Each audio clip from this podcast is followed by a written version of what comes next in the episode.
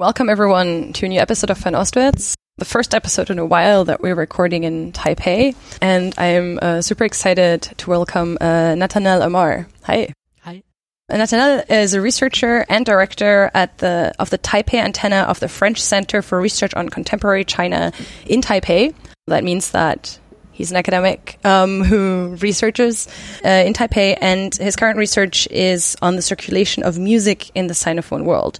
But we actually want to talk about some older work of yours, or kind of go a bit further back, because you wrote your PhD about punk rock in Wuhan. Uh, in China in general, but Wuhan in particular, yeah. A city that uh, maybe a year ago would have needed an introduction, but at this point, sadly no longer does. Um, but uh, hopefully, in this episode, we can talk a bit more about a side of Wuhan that people may not actually have heard of in the news um, in uh, recent months. We will also so we'll focus on Wuhan a bit, but we'll kind of go more broadly into um, the punk rock music scene in China. So I'm very excited about that. And if you stay all the way until the end, there might be um, a nugget and some music uh, that you get to hear as well. But so for starters, um, can you start by telling me how did punk rock in China start and when? That's um, that's a very interesting and uh, complicated issue. In fact, um, if we want to to to, to speak about uh, punk rock, uh, the punk rock movement in China, uh, we have to go back. In fact, before the punk rock movement even existed, uh, in the eighties, uh, with the birth of uh, Chinese rock. Um, so I'll, I'll, I'll, be quite quick about it because uh, it's uh, it was in the 80s and there was no uh, punk rock music uh, at the time. but if we want to understand how it became a movement, a musical movement in China, we have to come back to the 80s and rock music. So as a lot of people know, uh, rock music began more or less uh, in the 80s. Uh, so after, of course, the death of Mao and uh, the economic reforms uh, led by Deng Xiaoping, and uh, after the opening up of China to foreign influence, you had some music that came through, for example, Hong Kong or Taiwan inside China. Um, so rock music, of course, but uh, also other f- type of music. Uh, you had also uh, musicians coming uh, to China in order to tour and to perform, like uh, Jean-Michel Jarre, uh, but also Wham. so George Michael came to China. really interesting moment. Um, so in fact, we date the birth of rock and roll in China in uh, more or less 86. It, it, it began before, of course. Uh, there were some bands uh, that were formed. Uh, for example, uh, in uh, the Beijing School of Language, there was one of the first rock bands called uh, Pudao Wang, um, and another one also and you had also uh, a foreign band uh, covering the Beatles. Uh, so foreigners, uh, uh, in fact, performing in universities and in bars, in international bars. Uh, it was called the the Dalu Yuedui, so the the Continental Group. Yeah. Um, so in fact. In '86, it became popular because of one particular rock musician, but it was not him that represented the whole uh, music scene, but one in particular became immensely popular. Uh, it's Cui Jian, mm. uh, when in fact he performed uh, uh, during uh, a special event recorded live on the Chinese television. it was a charity event called "Fill the World with Love," like a charity concert, and there were a lot of bands, like pop bands or more traditional bands. And he came to the show and he sang the song "Yiwu Suoyou," so nothing to my name name and it was a hit overnight. Uh, he uh, published a tape, in fact, uh, after that with uh, two songs inside this uh, kind of charity rock event uh, tape that was produced afterward.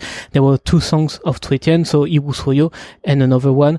Um, if I remember correctly, it's uh, Pusho Pumingbai. Uh, so it's not me that doesn't understand.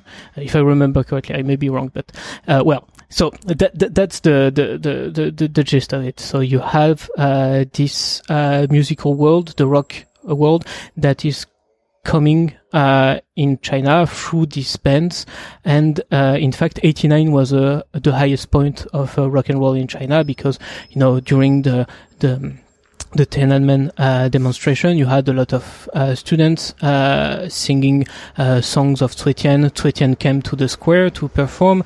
Uh, you have also May Day, uh, not the, the Taiwanese May Day, but uh, Wu Yuetian, another band called May Day that performed in Tiananmen, led by He Yong, one of the first, if you want, punk rock musicians in, in China and of course uh, uh, Hou Dejian, uh, the Taiwanese uh, singer uh, that went to the square and uh, went until the end. Um, was on the square. So in fact, so th- that's a bit background on rock and roll music, and through these bands, you had also spaces uh, that developed uh, afterwards. So bars uh, in, in international hotels, you had bands performing in international hotels, even in embassies.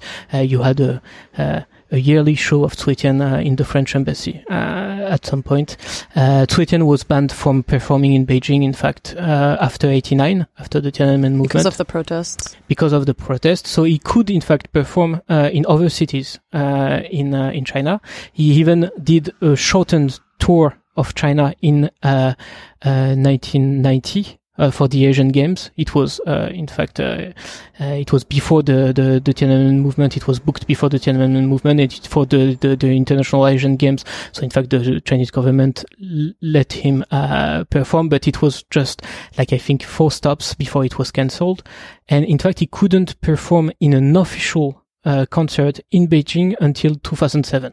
Oh wow! But but he could perform in fact in bars, in like underground bars that were in fact uh, beginning uh, to sprout all over Beijing, and one of them in particular, called the CD Cafe, uh, was in fact opened by Liu Yuan, uh, the saxophonist, I think, of uh, Cui Jian and it, it's interesting. It's important to, to, to, to, speak about that because, uh, in the 90s, uh, you have the punk rock movement, uh, that will begin to appear and they will use the spaces opened by the Chinese rock musicians in order to perform, but only in Beijing. I will talk about uh, other cities and Wuhan, of course, in particular, but you have to understand, uh, that rock musicians created the spaces uh, for the future musician to use and to perform uh, in them. So in the 90s, uh, you had another uh, kind of uh, movement. So of course you had the 89 crackdown, and uh, of course culture was more and more controlled. Mm. But in fact, after 92 and the southern tour of Deng Xiaoping,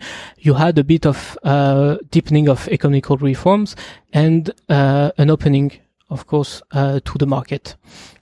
And in fact, you had musics that went into China from Hong Kong and from abroad also. So it's interesting because like normally uh, researchers, uh, when they talk about the 90s and they focus on the Dakou phenomenon. So what is the Dakou? Uh, in fact, it was, um, it's, it's Chinese for a cut or gashed. Um, so in fact, it was uh, CDs and tapes uh, from Western countries that were uh, the surplus of the CDs and tapes because we, we, we didn't buy uh, that much uh, CDs than before. And so there was a lot of waste of CD and uh, tape waste. So they shipped them to China in order to be recycled. So it, in fact, it first went to Hong Kong and then uh, to uh, the Guangdong Economical Zone. Um, and in fact, um, they were not recycled. They were taken by the black market and sold uh, inside uh, China in all the major cities. It was really something really popular that you could find on the black market of every Chinese cities. Dakou CDs and tapes why Dakou cut because they were cut uh, to prevent them from being uh, listened to. So, so, so for example, you have a CD, it was cut on the extremity of the CD, and and then uh, so so so it's it's a waste.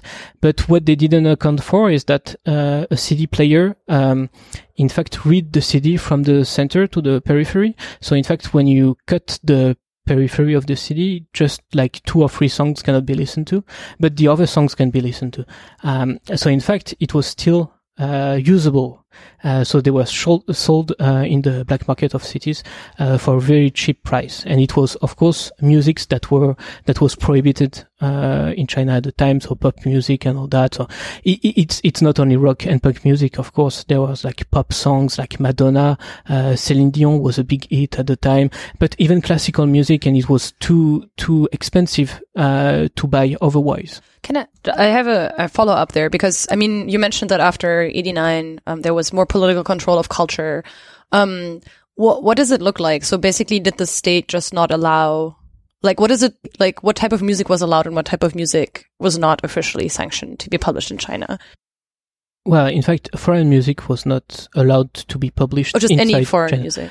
Mo most of them, yeah, yeah. I think you had, like, you, you, you have some, some ways to listen to foreign music, of course. You have the radio waves from Hong Kong. When you're in the, the Guangdong region, you can, in fact, uh, listen to uh, radio from, uh, uh, from, from Hong Kong. Or, or you have also pirated uh, CDs and tapes. Uh, for example, Deng Lijun, so Teresa Teng, the, the immensely popular uh, Taiwanese singer, was also very, very popular at the time. Uh, in uh, for, from the 70s, the end of the 70s to the 90s, she was immensely popular. And there was a saying, by the way, that said, um, "Old Deng control by day and little Deng uh, control the night. So in fact, old Deng Xiaoping controls the country by day, rule the country by day, and little Deng, so Deng Lijun, uh, so Teresa Teng, um, controls uh, the life of uh, the the young Chinese at night because everybody is listening to uh, Teresa Teng. Um, so so so so so so you had ways of course, even before of listening to, to, to, to that kind of music. But after 89, you had a, a crackdown on uh, independent cultural movements, uh, made be, of course, musicians with rock musicians. It's also on uh, filmmakers, on uh, other type of artists. Um, so you had a, um, a tightening control uh, of the, the, the cultural sphere. Just after 89, uh, that will be loosened up uh, afterwards, but not that much. Um, so in fact, to listen to to this kind of tapes, you had to go through the black market. Right. Um, so yeah, as I was saying, in fact, researchers focus on the Dakou uh, because it's true that you know through Dakou you had a lot of you know influences from uh, abroad, uh, punk rock, uh, rock and roll, pop music, but we have also uh, to understand that Dakou is not the only phenomenon.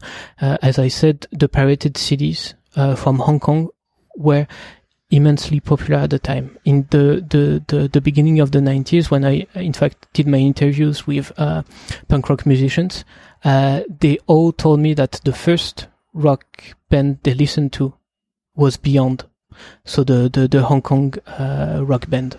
So it was really important for them beyond. It was not the Dakou, in yeah. fact, that opened them to to rock and roll, but it was beyond. And up until now, Beyond is really really popular in China. Uh, if you go to any uh, KTV, uh, everybody can sing a song in Cantonese, even if they don't speak Cantonese. Uh, a song from Beyond, yeah.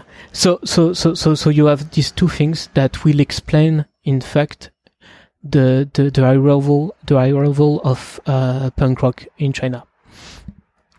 And in fact, two cities uh, will be in the, the, the, the, center of the punk rock movement uh, in the mid 90s. Uh, it will be, in fact, uh, Beijing and uh, Wuhan. Like, why was it those two cities? Like, why did it start? What, what was important about both of them? It's a tales of two cities, of two very different cities, and the arrival of punk rock is very different in Beijing and Wuhan. So in Beijing, uh, in fact, you had this uh, culture of rock and roll, of independent music uh, from the 80s uh, that will be transmitted to the younger generation. So of course, the Dakou tapes were uh, really popular. You had, of course, foreign students that came to Beijing. There is one foreign student really well known because he wrote his memoir. Uh, he's called David O'Dell. he's a Texan foreign student that went to to to Beijing, and uh, he lended some uh, tapes, uh, some punk rock tapes to to to the nascent Beijing punk community that will reproduce these tapes and and then play these tapes. So in Beijing, you had this uh, history of countercultural movements, and the young uh, Chinese, uh, the young Beijing kids will listen to to these tapes, a small portion of them, of course, and uh, some of them uh, will in fact begin the first punk rock movement through their songs. So, in fact, it it began as grunge rock and moved to a more punk uh, sound. You have the first uh, punk song that was recorded. Uh, it was recorded in '96, uh, but it was uh, in fact uh, um, a song s- several years before. It's called uh, Doiyang, which is translated to all the same, by the band Underbaby, so Dixia Yinger. Um, that is supposed to be the first punk rock band band in China. It's not that clear, but it's the legend. So let's bring the legend for now. Um, so in fact, so so so this this band, uh, uh, this year, uh, will perform uh, in at CD Cafe.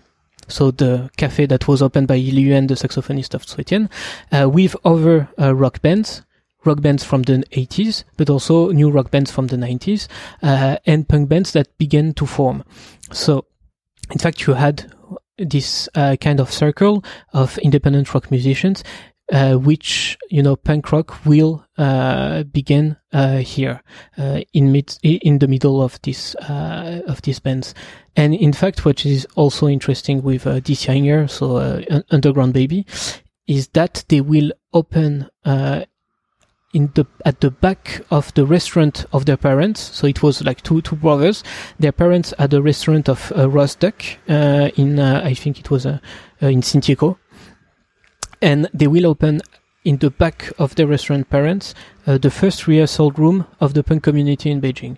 And you had all the punk uh, kids that will go to this rehearsal room to see them practice and they will practice, practice themselves and they will form bands. Um, so yeah, you, you had this kind of, uh, of uh, community that will uh, begin to, to, to, to form. Uh, and of course the spaces that were created by the rock musicians and you had other uh, spaces that will begin to form. In 99 uh, you have the, the, the very famous bar uh, scream club uh, Tulopu, um, that will be opened uh, in uh, so near the university uh, neighborhood, uh, that will last for one uh, one year, and it's there that the the first punk collective will form, which is called uh, Wuliao Jundui. Um, so the the boredom contingent, uh, so it's uh, comprised of uh, four bands: uh, Brain Failure, Anarchy Boys, 69, and Reflector. Um, they will perform there and they will uh, release albums uh, through the label created by the boss of the Scream Club, which is called Scream Records. And in fact, the boss of the Scream Club is an artist from Shandong. So you, you, you see all these connections between you know the countercultural uh, cycle in Beijing uh, that will uh, create these spaces. So it's basically like they there's like an infrastructure in the community that they can build on. It's not yes. coming into nowhere, but no. they can like rely on all these people who already have these connections and these spaces. Yeah, it's never coming to, uh, from nowhere. In fact, uh, if you want to create a musical world, uh, you have to have connections. You have to have a community, links between people, and access to resources. So they will mobilize the resources created by the rock community and they will gather together in order to create a community and they will share their instruments, uh, their performance, uh, also the, the flyers, uh, in order to, to, to advertise for their shows. Um, so that's the, the Beijing story. Can I ask one follow sure. up on that? So I'm actually really curious who are these people who are part of that scene? Yes that's really interesting because it's also very interesting to uh, understand the difference between Beijing and Wuhan in terms of the social milieu, of uh, the social background of uh, these uh, people. Uh, in fact, in Beijing, it's supposed to be um, a more middle class uh, let's say, even if it's not uh, suitable because there were no middle class, but it was people that had some access to uh, resources. You had, of course, I was talking about underground babies. Uh, their parents were, uh, in fact, cooks. They, they, they had a restaurant. Uh, you had several uh, people in the punk rock movement in Beijing that were sons of military officers, which is really interesting.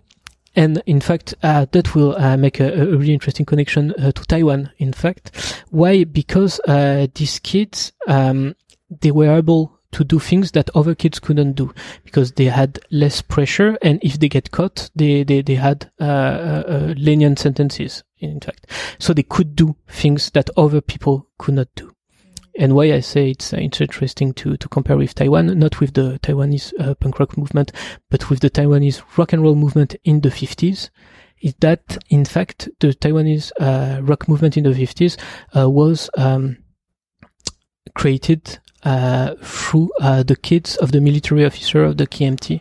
Uh, so they, they, they, were like uh, uh, kids from uh, who came with their parents from China, and they were bored in Taiwan, and they could do things that other kids couldn't do, and so they created this kind of spaces. It's it, it, it's almost the same thing. it's not, of course, the the, the same the same social back the, the same social background or the same historical conditions, but you can see that you know you have some people that have more access to more resources and have the power to do more things that will, uh, in fact, help create uh, the musical worlds, uh, the countercultural musical worlds that we saw.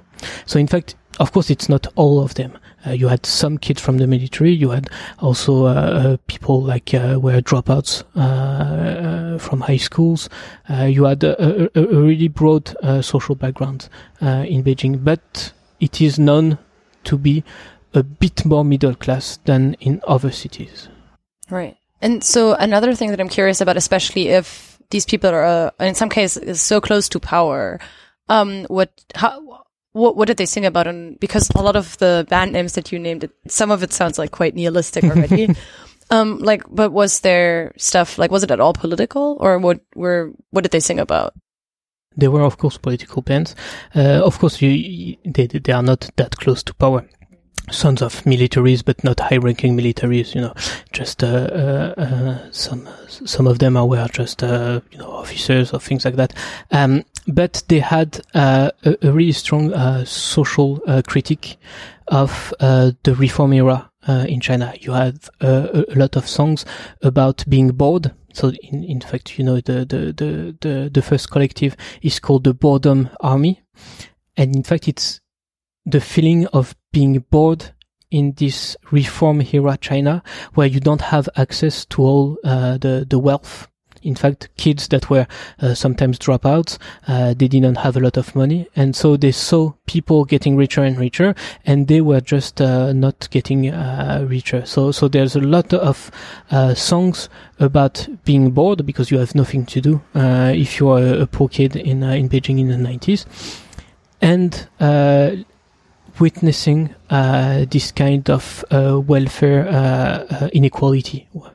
Uh, so it's about wealth inequality. It's about, of course, uh, boredom, and it's also about uh, the political crisis uh, that happened in '89, and in fact the, con- the, the tightening control of the Communist Party. So you have also a lot of uh, songs about uh, the figure of Mao, for example, uh, why do we have to still follow the figure of Mao, uh, things like that. So th- th- there's a, a, very famous song by uh, Anarchy Boys uh, called uh, Xiang Shi Wan Sui, so uh, hail to who. so who should we uh, celebrate? Uh, why do we have to celebrate Mao if he was a, a criminal? In fact, uh, if you if you see the the the, the song. Um, so yeah, so so the, there's a lot uh, of topics that are discussed in uh, in uh, in the Beijing punk community, but in fact, it is also well known that Beijing punk rock is less political than its counterpart in Wuhan. So yeah, do you want to just tell us what happened in Wuhan at the same time? Yeah. So in fact, it's it, it, it's really interesting because it happens at the same time in two cities uh, distant of I don't know one thousand kilometers or something like that, with two cultural uh, background, very different cultural background and very social, different social background and all that. Um, so in fact, you didn't have uh, this rock community of the 80s in Wuhan, so that opened up spaces. So you didn't have this kind of spaces available uh, for the young Chinese kids in Wuhan. So, in fact, what happened is that you had some people that began to be interested in uh, punk rock music. of course through the Dakou tape, but also through Beyond, because in Wuhan also Beyond is really uh, popular at that time. Um, and people were listening to these uh, to these songs uh, to Nirvana. Nirvana was also immensely popular at the time. Uh, when when Kurt Cobain committed suicide, it was like a big shock uh, in the rock community in China. And uh, every year you have like uh, this concert celebrating Nirvana. but it's a, it's a, it's, it's another topic entirely. Um, so in fact, you have several people interested in the same music and their social background is very different from Beijing. They were more uh, working class uh, kids, and they were linked to uh, what we can call the mafia the the, the, the, the secret society. It's not the mafia that, as we, we, we understand it. That they, they, they had that kind of attitude. Uh, they were uh, going in the streets, uh, doing things, uh, like being like uh, in this kind of uh, alternative society that was really pre-existing in Wuhan. So in fact, it's their connection with this milieu in Wuhan, uh, this like alternative lifestyle uh, community that will, in fact, allow them to perform. They will perform, in fact, in KTVs, so in karaoke parlors that are well known uh, as uh, having a connection with uh, the local mafias. So they will begin to, to, to, to perform in KTVs. They will also perform in universities, but they will have pro- they will have problem with the universities when they perform there.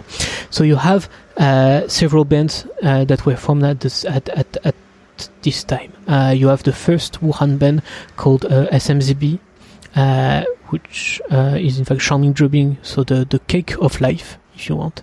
Um, and the, the this band will form in 96 so more or less at the same time as underground baby. Uh, but their sound is much more street punk than underground baby. Underground baby is more garage punk.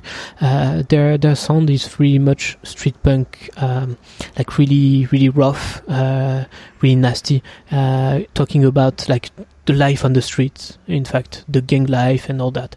Um, so SMZB will form in Wuhan in 96. The singer Wu will go to Beijing uh, a few years later uh, to learn bass guitar. Um, in fact, there is this school uh, in in Beijing called the MIDI School of Music. Uh, it's a very peculiar so- school uh, because it was one of the first uh, to have like contemporary music curriculum and it was open to people who didn't pass the Gaokao, so the, the, the national entrance exam. So you could apply even if you didn't pass the Gaokao. So you have a lot, in fact, of uh, Beijing punks and uh, rock and roll uh, musicians of the 90s that will go to this school, but you have also some uh, other part of the country that the musician will come to uh, to, to Beijing to uh, to to to learn how to play in that school. So in fact, Wu and uh, his drummer, will go to Beijing, to the MIDI school of Beijing, in order uh, to uh, to learn uh, the basis of uh, uh, bass play and also the drum kit and all that. And in fact, they will eventually know the other punk bands and metal band and rock bands in Beijing through that school. Um, Wu decided to come back to, to Wuhan uh, after one year, I think. He will come back uh, for another year uh, a, bit, a, bit, a bit later. But he decided to come back to Wuhan because he wanted to help the Wuhan punk movement to foster in the city and not do what he do what he does in uh, in Beijing because he saw a lot of people going to Beijing from other part of China and staying in Beijing, and so they they want to develop their local scene. So he will come back to Wuhan to help develop this local scene. Mm, okay. So you already mentioned earlier that you said that um, punk in Wuhan was actually much more political than in Beijing. So what, I mean, well, I, I imagine also that people's position in life, if they were not necessarily as well off as people in Beijing, that that might inform their lyrics as well. But what did they sing about? Yes, you you, you can see in the in the in the early uh, Wuhan punk lyrics, like the the they're talking about yeah, uh, the the roughness of life, uh, yeah, as I said, life on the streets and uh, the gangs and all that. But you had also songs about uh, uh, politics, Chinese politics, songs about uh, Tiananmen, of course, but about also the the, the, the control of the uh, CCP over over the, the, the meanings of expression in China. So so you have a, a lot of different topics that will be uh, uh, sung in uh, in these bands in Wuhan. So the, the Wuhan bands are really well known for that, for speaking about politics and not being afraid of spe- to speak about politics uh, in their songs. So SMZB, in fact, is uh, uh, uh, one of the most outspoken uh, band uh, in China right now, but before also. so, so, so they talked about a, a, lot of things about history, about current situations, about anything that doesn't go right in the Chinese society. You mentioned that they had issues sometimes when they performed at universities. Um, did Wuhan's punk bands ever run into trouble with the authorities in these early years, like in the late 90s, maybe early 2000s? Yeah, they, they, they ran into some problems with authorities, not only because of their songs and their performances, but also with because of their lifestyles. Uh, you you had one specific uh, sport uh, played by uh, uh, Wuhan punks, which is called uh, luoben, uh, which is streaking. You see that streaking on the streets. So um, running naked uh, on the streets uh, after uh, drinking too much. Um, so so they, they, they did that often, and uh, they, they continue to do that. So they, they they will run on the streets naked, and they will be chased by the police, of course. So so so, so you had these kind of things uh, that you don't see often in uh, in Beijing, but it's it's more of a Wuhan tradition. Um, so so of course. Um, during performances when they played in uh, in uh, in the universities the university will uh, close the, the microphone or cut the, the, the sound off because it was too uh, too noisy and uh, they, they were not that civilized you know um, so they had to find uh, other ways to perform and they had to open their own uh, places in order to perform. So you had uh, several bars that will close down, that will reopen uh, in in Wuhan same as in Beijing, but without the support, of course, of the rock community in Beijing. Um, so yeah, so so for example, uh, Zhu uh, the drummer of SMZB, which, which he, he was also the drummer of a lot of other bands because there was a shortage of drummer at the time, and so he was playing uh, with uh, five bands at the time. Um, he will open uh, one of the most famous live house in Wuhan, which is called the Vox Live House. Oh yeah, I've definitely heard of it. Um, is it still around? Oh yeah, yeah, still around, still around, and uh, and it survived the pandemics.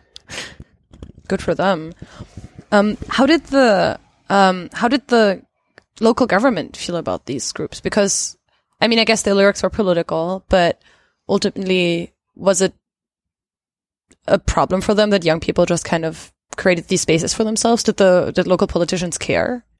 There are uh, many answers to that question. It, it, it of course depends on the on the on the on the municipality. You know, Beijing is supposed to be uh, less lenient than uh, other cities in uh, in China, um, but this is a fringe uh, community, so it's very underground. Uh, there's not a lot of people. Of course, there's there's uh, during concert you you can have like 700, 1,000 people coming down to the concert, but at the time it was not um, that much people, so they will close their eyes uh, in Beijing, in fact, in the very beginning of the punk rock movement, you had uh, police raids uh, very often.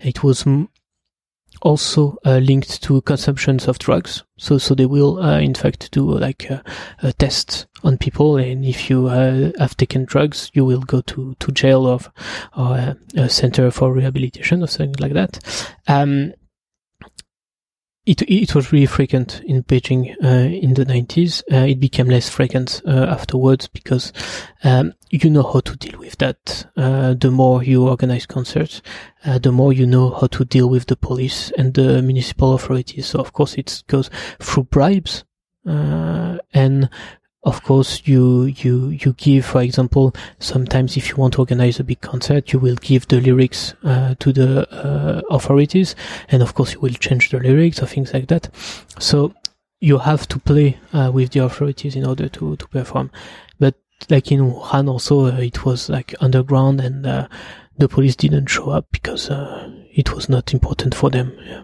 People were actually able to have like these somewhat more freed up spaces and create them for themselves. Yeah, they, they, they will create this kind of uh, freedom bases. Yeah, yeah, yeah, outside the scope of the government and uh, the market also because it was not uh, really uh, uh, commercialized also. So were people in, or I mean, in Wuhan, but also maybe outside of it, were people actually able to live off of this? It's complicated to live off punk music. I think everywhere in the world, but uh, in China in particular. So they had other jobs. Some of them had other jobs. Some of them just, you know, makes things and uh, try to sell things and uh, uh, live with that. Uh, so, so you had, of course, uh, jobs that are linked to the community.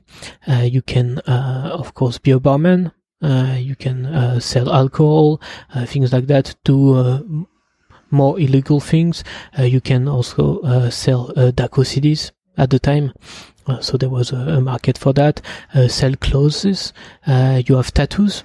So it's it's it's more contemporary. So so people involved in the in the punk scene also do tattoos. So open tattoo parlors and all that. Um, so, so, so you have this kind of jobs that can help them uh, make a living. Uh, but yeah, you cannot make a living just off your music. Uh, you have to find other ways to sustain yourself. Right. I'm curious how things um, have changed since kind of these early days. Like, how did did things in Wuhan kind of stay the same since then, or how has the scene changed? What type of um, transformations has it gone through, especially as the political situation has changed as well? Uh, in Beijing and Wuhan, in fact, the the, the scene kind of uh, uh, professionalized uh, itself, you know, because when you open spaces, you also learn how to deal with, you know, sound engineers and all that. So if you go to the Vox now, uh, it's a really big place, uh, really professional, and you know you have a, a, a very good sound and all that. Um, also labels were created that were able uh, to produce uh, the, the, the albums uh, of the bands and uh, you know, uh, but people still uh, create new bands and all that. Um, in Wuhan, you had like the the, the, the highest point of uh, of uh, of uh, of punk rock music in the early 2000s. you had many bands performing and all that, um, and of course, as in all over China, it changed a lot. Um, it became more rock and roll oriented, indie rock oriented. You had also post punk, post rock uh, bands. You had really, uh, really well known post punk bands in Wuhan, uh, like AV Dajiubao, AV Okubo. Um, the drummer is the, the, the old drummer of uh, SMZB, uh, Hu Tuan, and also the ex-wife of Wu, the singer of SMZB. Um, so in fact you know it evolved that people get interested in other kind of music. People leave uh, the punk scene but also people arrive also uh, in the punk scene. Or people leave music but continue to live uh, uh according to punk principles. Uh, for example you have uh, one well-known Wuhanese uh, Maidian who was in a um, in a band called uh, Subaiti so the the 400 blows I think he was also in Sodolo, uh, another another band. And um, in fact, after being in this band, um, uh, he toured in Europe. And when he came back to Wuhan, he decided to open a squat something like a squat. Uh, it was not possible to open a squat because the police will come and uh, evict you. So in fact, he um, he went and uh, uh, into a, a, house, an abandoned house that he rented for, for very cheap, and he, opened it to everyone uh, that wanted to have uh, something to eat or uh, wanted a, a, place to sleep, uh, to perform. you had a lot of discussions, conferences inside. so he tried to live of the principle of the punk ethics. but not doing so much music, but but living as a punk, yeah. So you had it evolved also, like people grew older and they tried different kind of things, but always linked to the lifestyle uh, of punk rock music. Yeah. How um, has that been impacted, or how's the scene been impacted in recent years? Is it is the scene still around now? Like, is there is there is there a scene still in Wuhan? Yeah, of course, there's still a scene in Wuhan. SMZB is always uh, playing. Uh, they're still here. Uh, incredible that they're still from around. '96 to to now. Uh, they disbanded uh, a short period of time, but they reformed afterwards with new members, but all uh, always with the same singer, so Wei, and they still produce CDs. he also produced um, CDs from other bands in Wuhan. So he tried also to to to help the community uh, uh, create songs, uh, not only in punk rock but also uh, indie rock and uh, also folk songs. Um, in fact, he also op- he didn't open the bar, but he managed the bar, which is called the, the Wuhan Prison, which is one of the most well-known uh, bar punk bar in China. Um, so it's it's just near, uh, just downstairs of the Vox uh, live house. So if you go to, to to see a concert, you can come to the Wuhan prison to have a drink uh, afterwards. It's a very lively bar. Uh, I spent a lot of, of time there. Um, and uh, yeah, so so so so the scene is still around. Uh, there are less bands than before in the when we talk about punk rock music per se. You have many other bands uh, since then. You have post rock, post punk bands, of course, uh, like Chinese Football, a very uh, well-known punk uh, post rock band uh, that is also linked to to this community because Chinese Football is in fact uh, the name of a song sung by SMZB. In fact, a really interesting song. So in fact, the the the scene is still there. Uh, and in fact, SMZB is still there and leading, if you want, uh, not leading in the in the in the way that uh, it's the, the the, the the big brother of everywhere, everyone, but he's it's one of the most stable, if you want, uh, punk rock band in Wuhan, and uh, people turn to them if they if they, they think about uh, Wuhan punk and when they have questions, they will go to see them. So, so yeah, it's a, it's a, it's an important uh, figure of the of the Wuhan punk scene. Still around, yeah, and uh, and, and and and still producing album. They just uh, released an album in December. So, yeah, I saw you wrote about that. They actually had trouble um, publishing that in China, right? Yes, they, they, they had some troubles. It's a it's a it's a very interesting story. Uh, it shows uh, how the censorship uh, works uh, in the Chinese music scene. Um, they recorded this album uh, a long time ago. They had problems with uh, releasing it. So in fact, they released it. I think it was in December. it's called "Once Upon a Time in the East." Um, and when it was released officially uh, by the label, there was there were six songs that were missing. So they put it on the internet on Etis, which is uh, one of the the the the, the stream uh, website uh, for music in China, and they they, they put it uh, without six songs. Uh, so it's very interesting. Of course, the six songs that were missing were political songs. Um, so you, you cannot listen to the full album uh, when you go to uh, Chinese websites. And even if you go to a, a, a, foreign website, you can listen to most of the songs, but the cover is blurred, which is really, really, really, really weird. Uh, of course, the cover, uh, it, it, was a problem for them because it represents a statue of Mao that is falling down. Um, so in fact, they blurred the cover so, so even foreign, yeah, like even you, foreign streaming services or something would. Yeah, if, if, you go to Apple Music or Spotify and if you uh, search the album, you will see the cover that is blurred. Um, so it's uh, it's, it's kind of interesting. So so in fact, they they couldn't uh, publish the physical CD in China before they could do that you know they they they, they go through you know uh, uh, some uh, some some labels and they will uh, ask uh, you know a company to print the cd uh, even in 2014 they they printed a cd called a letter to china which was not released officially but you had on the cover the the drawing of a tank for the 25th anniversary of Tiananmen. So they could produce it, not release it uh, on the official uh, music market. This time they couldn't even produce it uh, in China. They couldn't print it, so they had, in fact, to turn to a, a, a Taiwanese label label uh, that uh, printed it uh, in Taiwan, and in fact, you can buy it in Taiwan. Mm. Can you explain? Um, I think maybe people who don't necessarily follow what's going on in China as closely, or like I think people often conceive of China as an authoritarian country, and it was an authoritarian country in the 90s, it was in the 2000s, it was in the 2010s, and it still is. But what has changed that now this old school punk band suddenly can't like publish its CDs anymore? Yeah, I think th- there's um, there's a tightening control of the cultural scene in China since uh, the beginning of uh, Xi Jinping's uh, term. Um, so since uh, 2012, of course, you see a rising tightening uh, control of expression.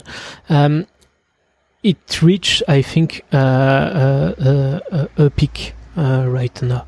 Uh, I don't know what's going on, uh, what's going to happen in the in the in the next few years, but we are seeing something that we didn't see before in the 90s and in the 2000s or even in the 2010s. Um, there was always uh, a, a, possibility of expression of doing things underground. Of course, it still is. It's still possible to do things, to speak about things, uh, to produce things, but it's much more difficult. The access to these resources, so printing uh, a cover, uh, publishing uh, a CD, it's much more difficult. Even doing shows, performances is more difficult. It's still possible, but you have much more complicated issues. Um, you have new regulation, new tax regulation on uh, uh, concerts and performances that will, uh, uh in fact, uh, uh, forbid people from doing performances because it will be too expensive. Uh, you have of, of, of course tightening of expression uh, when you see of course the the, the hip hop uh, scene in China. Um, so the rise of popularity of hip hop was huge, like billions of people uh, were uh, viewing the show, the, the the rap of China, and it got banned for a short period of time. So it, it it's not banned anymore. you can still see shows, but it's like they, they, they said it's possible to ban uh, a, mu- a, music style completely. So don't try uh, to play with us. Just go with the regulations that are in place. So no more tattoos. So you cannot see any tattoos now in the Chinese uh, uh, TVs and uh, in the shows. Uh, no more talking about politics or some songs that are talking about sex or drugs or things like that. you have to respect the principles uh, that are addicted by the uh, by the parties. So yeah, so so you have to, to talk about um, uh, uh some uh, uh, positive uh, things, and you cannot talk about negative things. So of course. You know, it's difficult for punk rock, isn't it? It's it, it's very difficult when you when you see, for example, uh, the the show uh, the Big Band, so you Yuedui de Xiatian, which is a show about uh, indie rock music, and you saw bands coming performing indie rock bands, sometimes old punk rock bands like Joyside or Muma. Um, they had to change some of their lyrics. Of course, they have to change the lyrics. It's a, it's a, it's an official show, and they have to, to, to, to be accepted by the by the authorities and all that. But you see that if you are willing to participate uh, to the official economy and official market, uh, you have to change yourself and the way uh, you are performing. Not in in fact you can also play with that. You can you can perform uh, you know the the acceptability and then do other things. But you have to pay lip service uh, to this kind of uh, uh principles. Yeah we actually before we started recording we had an interesting conversation about this where you were talking about um, SMZB actually at a festival mm. um, in the south. Can you i think that was an interesting illustration of how this process works. So can you maybe yeah, tell sure. it again? It, it, it, was in fact at the MIDI uh, MIDI Music Festival in Shenzhen. Uh, I think it was three years ago. Um, so SMZB was the only punk band uh, invited uh, by the MIDI Festival uh, to perform on the last day. On the last, it was the last show on the biggest stage, so you have ten thousands of people. And of course, when you are uh, doing that kind of official uh, performances.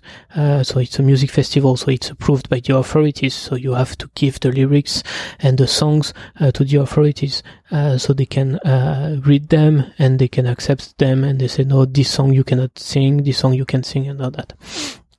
So there was a, like a policeman inside the the, the the, the, festival, and um, so SMZB came, they had songs that were approved by the authorities, so they began to sing.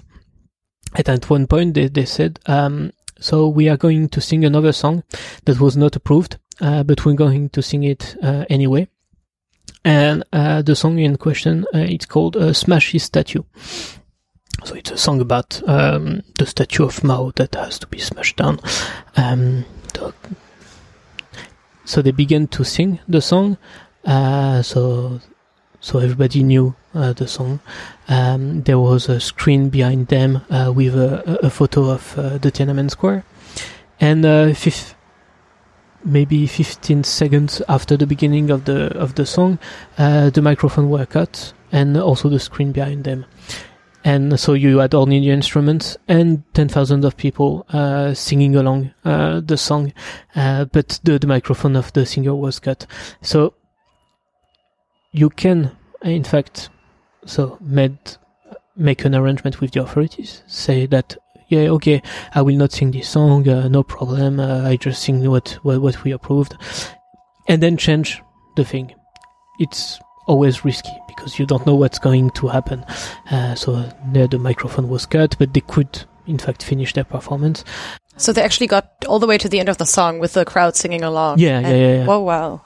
Yeah, it's a, it, it was a really beautiful moment. Um, uh, very emotional.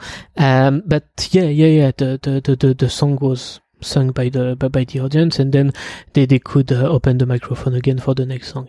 Uh, so so you had a lot of things like that uh, during uh, festivals, like police uh, intervention during during songs and during pogos or things like that. Um, because pogo is also pogo, pogos are also illegal, right? Like, well, d- d- during this festival, in fact, the police criminalized uh, pogo and stage diving. So every time you had pogo and stage diving, you had policemen uh, coming to uh, take the, the, the, the, people out of the of the audience. Uh, so it was a really weird festival. I don't know if now I, have not been to to to to another uh, MIDI festival since then but I think it's pretty much the same. So you have a, a tightening of security during uh, these uh, kind of festivals. Yeah. So, so, so yeah, so you can see that, well, you have to play uh, with the authorities in order to, you know, say the things you want to say. And if you do that, you will risk something. So it's always, you know, what do you want? I'm really curious. Did you talk to anyone who attended that festival? Because I think most, I think most people from Europe might think that this is like, can you have fun at a festival if mm. you have like policemen watching you? Yeah, that like, was a big what, What's the mood? And yeah, the, the, the other problem was that uh, alcohol was also banned uh, during this festival, this particular festival. I, I, I don't think it's in every festival now, but I think it was like the the, the, the municipal government uh, didn't want to to to have uh, too much problems uh, during this festival, so they banned alcohol and cigarettes. Also, it was really complicated to smoke during the the the, the, the festival. So, in fact, uh, yeah. Do you have fun? Yeah, do you have fun because you you have your friends and you have music and all that, but it's really a control a controlled fun if you want. Yeah. Yeah a, a state approved uh, kind of fun. Uh, well it's not every time the same of course but you can see that yeah people were not that happy about that. Mm. yeah.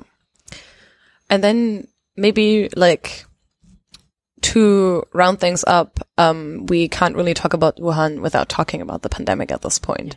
So the city went through um, two months of basically being entirely shut down. Um, at this point, almost a year ago, that's when it actually when the lockdown started. Yeah. So, what was that like for the music scene? And um, did you mentioned that Vox Live House actually survived? Um, but generally, how did that change the scene, or has it changed the scene as far as you can tell?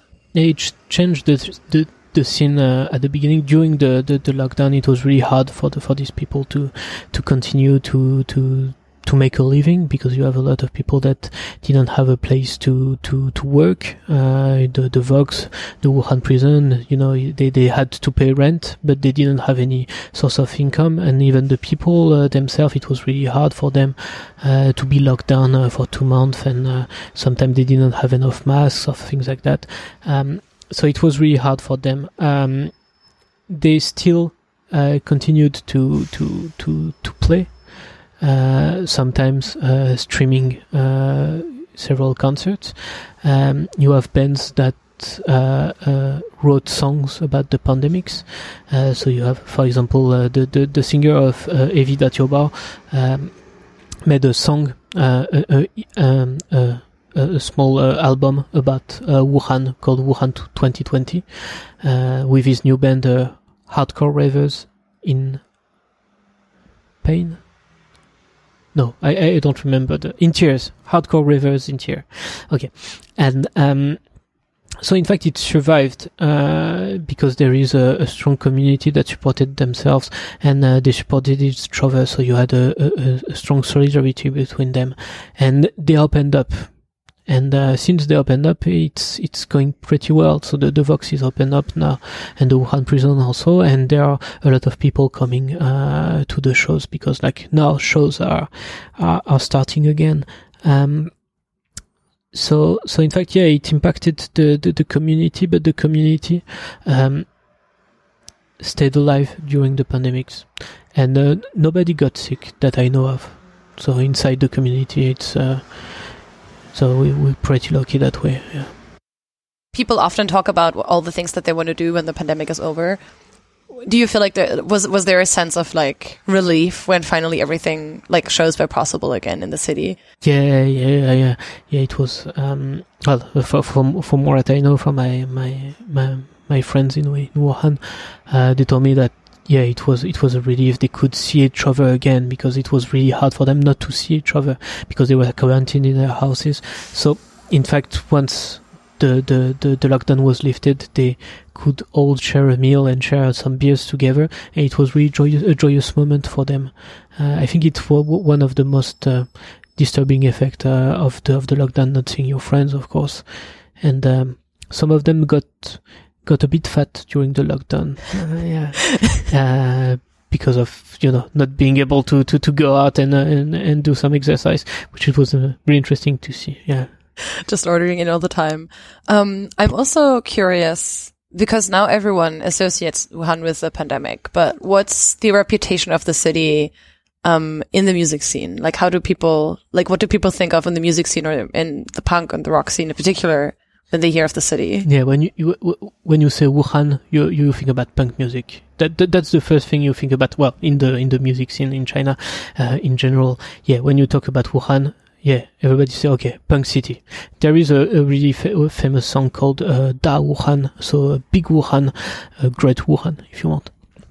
Uh, sung by SMZB, which is kind of the anthem of the punk rock movement uh, in Wuhan it's about, of course, the the city and how the city uh, is in itself uh, a punk rock city, uh, even if it uh, looks like a prison. So there, there's in the in the in the lyrics, he says that it will get freedom. It won't be a prison forever. So because it it looks for him, it looks like a prison because you know it's controlled. Uh, there, are, there there is pollution and all that. Uh, but he's really hoping that one day uh, she will get freedom.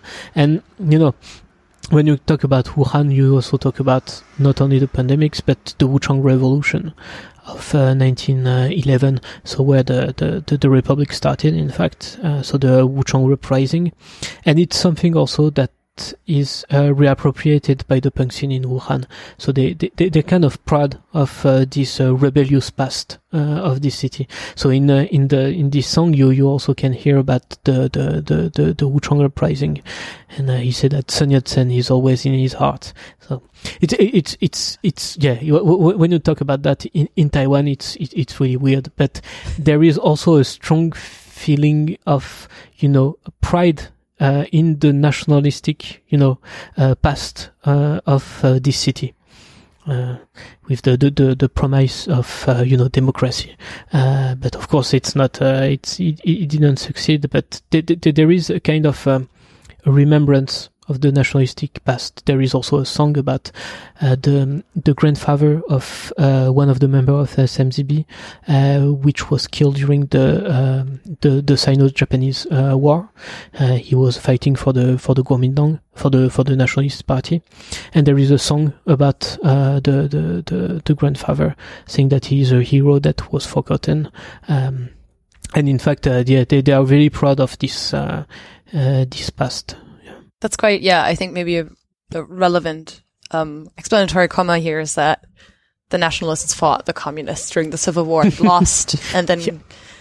took over Taiwan instead. But so that's uh, to be kind of talking about that as like glorious past, I guess, is quite uh, still yeah. quite controversial. It, it, yeah, it's it's quite controversial, and also you know it's it's it's it's not saying that the the Nationalist Party was a a, a nice party. It's just using another kind of history uh, to fight against the present, you know, situation uh, of the Communist Party in China. You know, using the Nationalist Party to to to counter the, the, the Communist Party. Of course, it's not saying that they they they, they love Sun Yat-sen or Chiang Kai-shek. You know, because they also established an authoritarian state yes, in Taiwan, right? This is like yeah, an important like yeah, part of this. that, that, that's the problem. You know, you you, you, you yeah, you, you, you have to understand that it's also an authoritarian regime but they use that they appropriate this this history uh, for for their own meaning you know to talk about uh, china. Right. Um so if now listeners are interested in listening to some wuhan punk music do you have clearly you're you like smzb oh yeah. Um, are there any other groups or any particular songs that you would recommend people listen to if they want to listen into like a few. Yes, of course. Um, so, so there's this uh, this uh, early punk band called uh, Sedole, uh, Play to Death. I think that's the name uh, they, they they use in um, in in English. Um, there are some records uh, of their songs, not much. Uh, I just uploaded one uh, of their uh, record that I just found. in fact, a, a, cassette tape of of uh. Um, so they, they have some pretty good songs. there is one called Motor Youth. Um, which is uh, really nice. Uh, I recommend uh, that. I also recommend yeah the post punk band AV Okubo. It's a really cool band. Chinese football, of course. There's also a um, Angry Dog Eye, but I don't know if you can find it on the internet. Yeah. There's also another uh, band that is in fact um, not from Beijing, but originally uh, they're from Wuhan called uh, Subs, uh, led by the singer uh, Kang Mao. Um, and uh, they, they come from Wuhan and they moved to Beijing, and they're a kind of emo punk band, which is really nice, really independent also. Um, and um, yeah, you can also find uh, this uh, part of history in a documentary uh, uh, entitled "Never Release My Fist," that was shot by Wang Shuibo um, in 2015, where he interviews uh, Wu Wei, the singer of SMZB, but also Zhu Ning, the founder of Vox Live House, Kang Mao, the singer of of Subs, and other very important figure uh, of the Wuhan punk movement. It's a really interesting and uh, really beautiful uh, documentary. Great. So we'll link to all of these. Um, and obviously we'll also link to your website where you write about um, music in China, but punk music in China in particular. um, if people want to uh, read up on this. Um, also, you're definitely an interesting Twitter follow. um, because sometimes, sometimes you just tweet about like music and I'm just like, oh, this is like this thing that I've never even heard of. so, um, would definitely recommend following you there as well. Um, we actually, because you mentioned, um, hip hop earlier, we did an episode on Chinese rap. Um, uh, I think at this point, two years ago with Lauren Teixeira. Mm. So we'll link to that as well. So people can kind of listen to that. And so for our, um, German speaking listeners, we also did an episode, um, about, uh, techno music and clubs in particular in China, um, with one of the co-founders of, uh, Zhao Dai, one of, uh, an excellent, uh, techno club in Beijing. So we'll link to that as well if you're interested in that. So, um, there's yeah, it's interesting how there's parallels and differences between all these different music scenes. Um, so this actually for me personally was also very eye opening and very interesting um, compliment to a lot of that. So yeah, thank you so much again for making time. Th- thank you for inviting me. It was uh, really interesting. Yeah, and uh, goodbye. Goodbye.